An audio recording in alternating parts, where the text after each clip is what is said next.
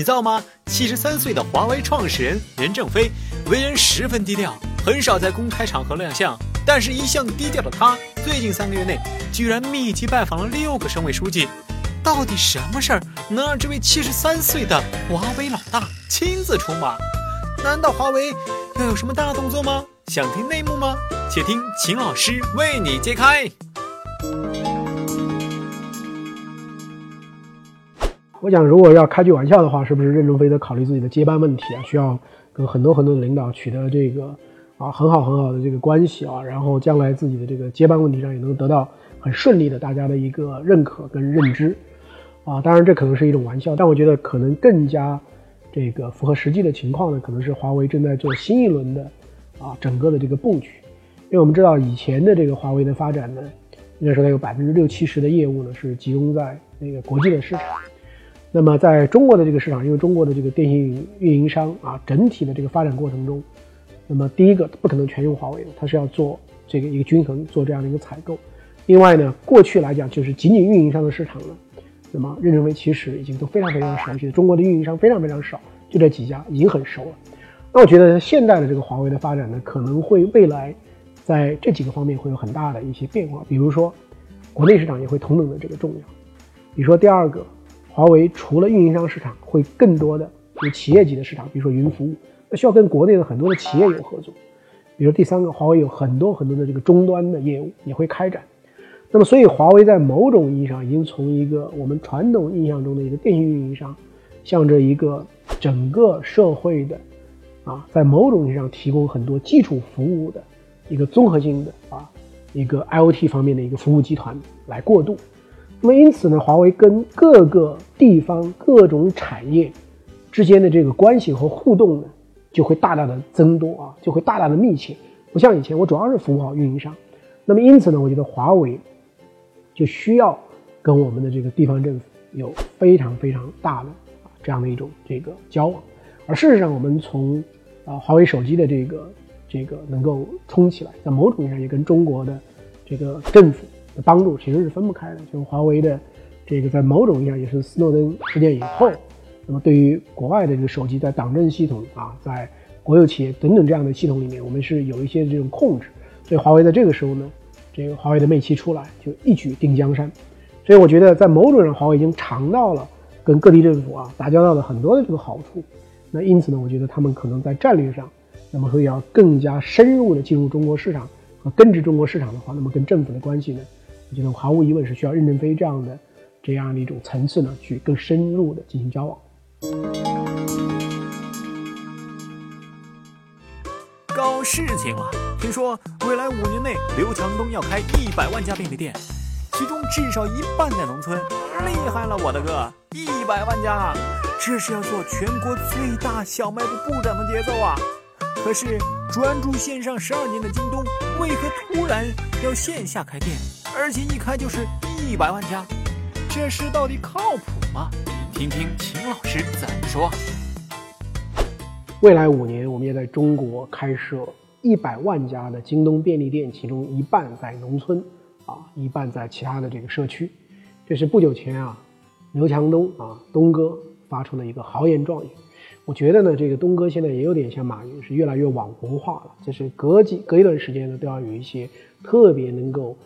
吸引眼球啊，特别能够让大家感到这个振奋，至少是非常关注的这样一些豪言壮语。呃，去年我采访的时候呢，说要在未来实现共产主义，那么这是一个其实是非常美好的这样的一种愿望。但是因为呢，他们是一个在美国的上市公司啊，所以有一些这个投资者就很担心啊，共产主义是不是将来把京东给分了，我们的这个投资能不能得到保证呢？所以后来呢，他们说这个共产主义的愿望非常好，但是呢，这样一种提法那以后就不用了。那。这一波过去以后呢，东哥又有一个说，京东进入下一个十二年的时候要做什么呢？要来成为一个技术型的公司啊，未来用技术重新的让京东的产品系统、物流系统、配送系统所有的系统都智能化、这个自动化啊，甚至将来有很多很多的这个产品都不再通过啊这个快递员了，而是通过无人机接这个自动的这个送货机。自动的这个大数据和智能化挖掘以后呢，直接推送到你的这个面前。那这一次呢，讲到一百万家的这个啊便利店啊，却让很多人啊有很多很多的这个疑问啊，说刚刚说要变成一个技术型的、智能化的、无人的这样一种啊公司，给人的感觉特别 high tech 啊，特别高科技啊，怎么会突然又从这样的一个角度变成了一个要有大量大量的人力成本占用的这样一种线下的模式？那我觉得这个话题呢，所以特别有意思，值得我们一起来思考。那讲这个之前呢，我想跟大家先分享啊，呃，有两个很有意思的这个啊小段子。第一个呢，是我在这个不久以前呢，对中国的这个智能手机的厂商呢做了一些调研，发现很有意思的一个现象啊，在最近一两年里面跑得特别靠前的 vivo 跟 OPPO 啊，他们竟然有百分之八十五到九十以上的销量，全是在线下店里完成的。啊，他们有二三十家的这个线下的店在卖他们这样的产品，那换言之是一个什么概念呢？整个中国的智能手机销量里面，有百分之八九十都是在线下完成的。其实真正的线上的比重呢，并没有那么大。这是小米整个的市场份额在下降，也不得不开始到线下开店的最重要的原因，就是今天中国的消费购买很大程度上是在线下完成。那么第二个我想跟大家分享的是什么呢？就是中国。有极其庞大的这个农村市场，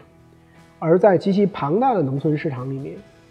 电商的到达率、智能手机的覆盖率呢，现在还都在三分之一以内。那换言之说，在广大的农村的地区，就我们现在所说的四五六线的这样的一些地方，那主要人们的购买行为呢，是更加依赖于这个线下的店。那我有一个好朋友叫汪建国啊，他以前呢是做这个这个家电方面的连锁体系。做过一个很很好的这个企业啊，叫五星，后来被美国的百思买收购掉了，所以他弄了几亿美金，弄了几亿美金干什么呢？他就到处去看哪里还可以做这个连锁型的这样的一种零售，后来他就发现中国的农村市场是非常值得去经营，那么他就做了一个啊，在农村市场的一个连锁零售的这样的一种网络啊，发展的很不错。那一次我跟他交流，他说啊，这个农村人跟城市人有几个是不一样。城市人呢，看看这个网上有什么东西啊，直接就下单了。但农村人呢，第一个他用这个 A P P 的习惯呢，这个养成跟建立啊，它本身就需要一个过程。第二个，农村里的购消费者非常喜欢看这个东西到底是什么样子。所以呢，他们发现有一些农村人为了去买一个冰箱、空调、洗衣机这样的产品呢，宁愿再跑到县城、跑到镇里面，一定要看了这个样子以后呢，再来买。这是第一个，就是他要看到实物。那第二个呢，他这个消费者还有一个特征呢，就是熟人推荐非常非常管用。那么熟人开的啊，夫妻老婆店也好，小小的这个零售店也好，各种各样的专卖店也好，它有很强的一种基于这个人情、基于人际关系的吸引。所以呢，在农村里，很多人在买东西的时候呢，往往会跑到这样的店里面去问这个老板娘或问这个老板：“哎，我最近想买这样一个东西，能不能给我介绍介绍，跟推荐推荐啊？”所以呢，这个线下的啊这样的很多啊小老板啊小老板娘这种夫妻店的他们的口碑啊是决定附近人购买的一个很重要的原因。那因为这样的两个啊这样的一个这个我说的这样一种特点，所以我想可能是阿里巴巴使京东要大举进军线下，并且在线下要建这样一种便利店的这个最最根本的原因。我觉得在过去的一两年年里面，京东啊，这个阿里啊，在线下这个刷标语啊、进村呐、这个下下行、上行等等很多的这个探索呢，其实并不容易。那么，所以在这样的一个背景里面，怎么样的去进入到这样一个市场里面？我觉得，京东今天选择的方法呢，就是做线下的整合者，就是线下啊已经有了啊好几百万家的。这样一种社区店，或者叫线下的农村各种各样的这个零售店，那么我能够用一种什么样的方法，能够跟他们连接，让他们能够变成京东向下渗透的这样的一个啊相当重要的渠道呢？我觉得这可能是刘强东想的一个核心问题。所以呢，有的时候一句话叫形势比人强。虽然你认为可能技术高度重要，可能未来就是智能化的天地，但是现实的经营的压力会让你不得不。遵循中国实际的零售的这样一种国情，要线下去渗透。因为京东现在做到这么大的一个体量以后呢，它整个的这个销售规模的增长速度，以及它所完成的 GMV，就是整个成交量的增长速度呢，其实都开始下降，现在已经回到百分之三四十了。那么在这个背景里面，要继续的保证自己的这样一种数据的上升，能够让资本市场继续建立信心呢，很重要的就是你现实里面必须能够实实在在的啊，把这个营业额啊，把这个 GMV 给做起来啊。那么智能化、这个无人化这样的东西，这个故事还远，现在这个资本市场就要求你马上要能够兑现。那具体怎么做呢？我也下载了一个京东的这个啊掌柜。那么它现在呢，在这个京东的这个啊 A P P 里面呢，是可以看到里面啊就有一条的这样的一种广告，就是说在百万便利店啊这样一种征招的系统。那我研究了一下呢，初步的一个概念呢，就是说，京东是希望中国农村已经有的大量的夫妻老婆店，最好是能够百分百从京东下单跟订货。那目前来讲呢，主要还是一些快消品。那么将来呢，可能会有一些三 C 啊或者其他的一些产品。那京东呢，希望这样的一些夫妻老婆店的这个店头啊，将来都统一这个改造。那么当然，这样一些改造啊，包括一些装修啊等等的这个成本呢，是由线下现成的便利店支付的。京东对于这样的这个加盟商呢，是不收取啊任何各种各样的这个加盟费的。但是它有一个要求，就是说你要交一个品质费，相当于。因为京东呢一向以正品为主导，那么他也非常担心，我现在下到这个下面以后，如果这个进货环节啊不统一，再加上很多地方并不是都从我这里进货，如果这个店里面出现了很多产品问题，但是消费者都认为是京东的问题，那么其实呢会因小失大，会因为某一些的网点的进货渠道以及可能假冒伪劣等等等等的问题，最后影响到整个京东的这个声誉跟这样一种形象。那么对于京东的这样的一种啊，东哥这样一种这个五年一百万间的这样的一种啊打法，啊，可能有一些朋友说，秦总，你觉得这个这会不会一定能成功啊？我很坦率的跟大家这个报告我的想法，虽然我跟啊强东也是很熟悉的朋友啊，但是我个人认为啊，这个纯粹从一百万间便利店这样一个概念，我认为是啊不太靠谱的。是很难做成的。那么这个原因呢，有两个。第一个呢，真正的一个线下的便利店的体系，跟京东当年的啊擅长的这样一种线上的体系是不一样的。今天为止，我们 Seven Eleven 便利店的始祖，全世界也不过只有五家店。肯德基在全球呢是一万四千家，麦当劳在全球呢三万六千家。所以，真正的一个啊一个体系的建立是需要。很长的时间的，而目前这个所谓五年一百万件，相当于一年二十万件，那这样的这个速度啊，我觉得的的确确是过于大跃进。而这样的事情呢，在我看来比较靠谱的做法呢，反而应该是选择不同的发展阶段的不同的地方先做试点。比如说我们东部的发达的地区，比如说沿海的地区，比如中部的地区，比如西部的地区。因为不同的地点的消费者的这种偏好，消费者对价格的这样的一种敏感度，消费者的这个喜欢的产品的品种品品类，那我觉得是相当相当不同的。那第二个，我觉得很大的一个问题在于说，我们线下的便利店啊，啊，对于他们来讲，最最重要的是什么？对于他们来讲，最最重要的是挣钱。因此，京东能不能有足够便宜的啊这样的一种价格去支持它？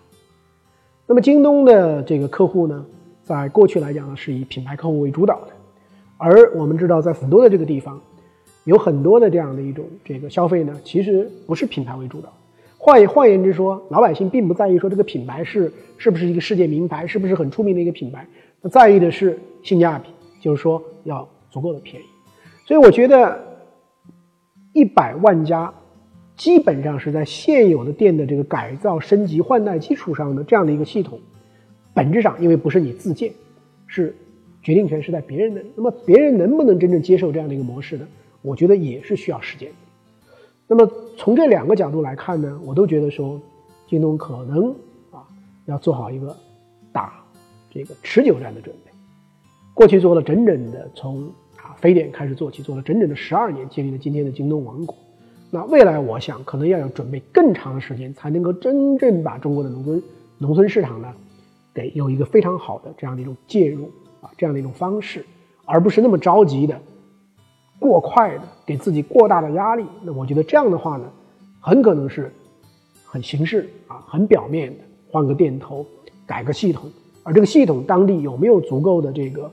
呃能够支持得到？我觉得当地的这个网络的系统啊。当地的这个结算的系统啊，物流的系统啊，大家对这个东西的使用的习惯呢，等等等等很多的这个技术问题啊，我觉得都是需要这个认真去思考的。读书时间到了，本周爱读书、爱思考的秦老师向我们推荐的读物是《我赢定了》这本书的作者科林鲍威尔是美国的第一位黑人国务卿，从贫民窟的少年。到美国史上第一位黑人国务卿，鬼知道他都经历了什么。不过鲍威尔还是用温馨的故事和恰当的比喻，传授给我们许多职场内外成功的秘诀哦，满满的都是干货啊，有木有？今天呢，我跟各位网友介绍了一本书呢，是美国的鲍尔写的一本书，题目叫做《我赢定了》。那克林鲍尔呢，一九三七年生在纽约。他是一个四星级的将军啊，从部队出身，但是在他的政务生涯里面呢，他曾经在四任美国总统，就是里根总统，啊，老布什、克林顿、小布什这四任总统任内呢，都担任这个官员。特别是在小布什总统这个任内呢，他作为国务卿，他是美国历史上得到这个最高评价的这个国务卿之一啊。那这本书里面呢？讲了他的对于这个人生啊，对于这个职场生涯的很多很多的小故事，我觉得是非常非常有意思啊。那其中有一个小故事呢，我也印象一直非常深刻，就是有一天，一个少将呢，在一个这个酒吧里啊喝酒，那喝到第三杯马提尼的时候呢，他已经有一点点的这个恍恍惚惚。那这时候呢，有一个年轻的刚刚提拔的少尉，那坐在他的身边，兴冲冲的开始跟他交流。并且用不加掩饰的愿望去问他，什么是成为一个少将的奥秘？你是怎么成为一个少将？那么这个少将呢，看着他呢，就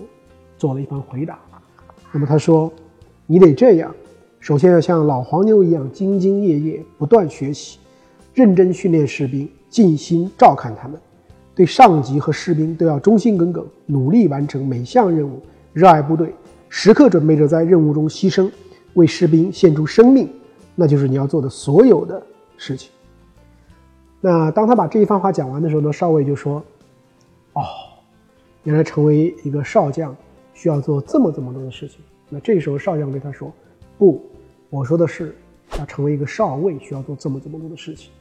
是因为啊，克林鲍尔认为一个人的成功一定需要从基层一点一点的努力，一点一点的做起来。”所以他非常强调，从很低级的低层的这个岗位上呢，就要有这么多的啊优良的这种品质，优良的品质是不断锤炼和坚持的一个结果，不可能说因为在每一个级别上你到了那样的一个级别，你再去寻找那样的一个这个品质。那在这样一本书里呢，我觉得这个开头呢，他讲到了啊第一章啊，他讲到了有一个非常有意思，叫做我的十三条法则，是他把自己这个。军旅生涯中，他长期的一些座右铭、一些感言、一些各种各样的东西呢，他就写在这个小纸片上，一般都放在他的玻璃板下面。所以有一天呢，这个他的一个这个下属啊，把这些玻璃板下面的这么多的东西呢，大概有二三十条，都这个拿出来，然后呢，跟他在一起这个交流，后来就总结了这么十三条的这样的一个这个法则。那十三条法则呢，大家简单的也读一下。第一呢，事情没有你想象的那么糟糕，早上起来一切都会好，是这样积极乐观的心态。第二个，发一通脾气过去就算了，是指的你能够把你不愉快的过去的包袱尽快甩掉。第三个，不要将荣辱基于一时得失，否则那小小的失意也会让你感觉颜面扫地。第四，有志者事竟成。第五，小心决断，以免自食其果。就是我们在做任何一个决断的时候。要非常非常的仔细的做好评估，因为做好评估决定以后就不能随便的再改变。第六，不要让不利因素妨碍你做出明智的判断。第七，不要替他人做决定，也不要让他人替你做决定。第八，关注细节。第九，与下属这个荣誉共享。那这一点，在他这本书里有多处都讲到，就是一个将军的成功，并不是将军一个人的成功，而是有无数士兵为他打造的成功。所以呢，你要跟下属荣誉共享。第十，头脑冷静，待人宽厚。第十一，明确目标，严格要求。第十二，不要受制于恐惧和反对者。第十三，永远乐观就是一项战斗力。啊，那我们刚才听了这样的一些这个法则呢，其实跟我们过去如果大家有对成功学等等有接触的话呢，你会发现蛮像的。他其实出生于这个很贫穷、很一般的这样的一个家庭，他是美国历史上第一位黑人的这个国务卿，他是完全依靠着自己的这种奋斗拼搏，从最平凡的起点上这个做上来的，所以他对于个人的品德，对于自己的这种训练方方面面的要求。就相比一般的富家子弟，或者相比一般有很多背景的这种子弟呢，要更多的约束，有更多的要求。因此，他的这种从这个很多个人的这个法则上呢，就会显得比较的严格啊，比较的苛刻。但我觉得这些的法则呢，可能它对于一般的人有更广泛的一个借鉴性跟适用性。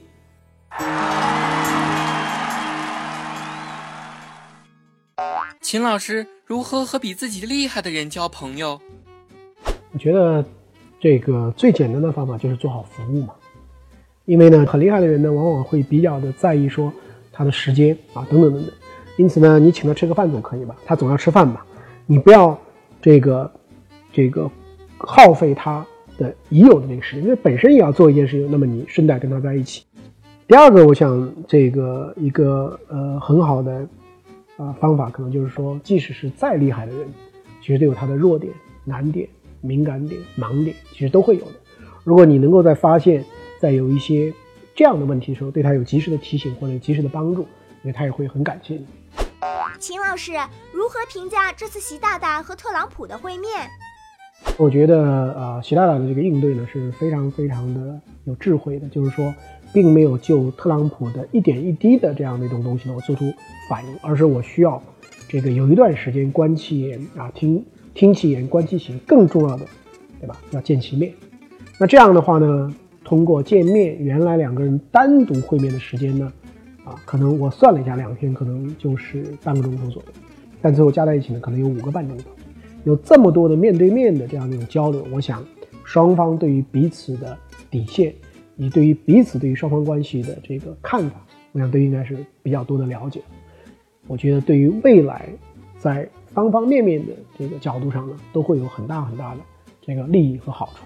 那比如说过去呢，我们都认为在台湾的这个问题上，双方不可能达成这个很多的这个一致。但最近呢，已经开始在共同的来解决这个朝核问题，而且美方对于像萨德这样的这个事情呢，也做出了弹性的这个处理。意思说，如果说这个无核的问题能够解决，那么美方也不一定是一定要做出这个这个萨德的这样一个决定，因为美方最新的口径是说。萨德的问题要由韩国的总统来确定。那我们知道韩国正在这个总统竞选，所以最近呢他是确定不了。所以我觉得类似这样的问题，我们看到了很多改善和弹性处理的这样的一种空间。那这个呢，我觉得是跟这一次的习特会是分不开的。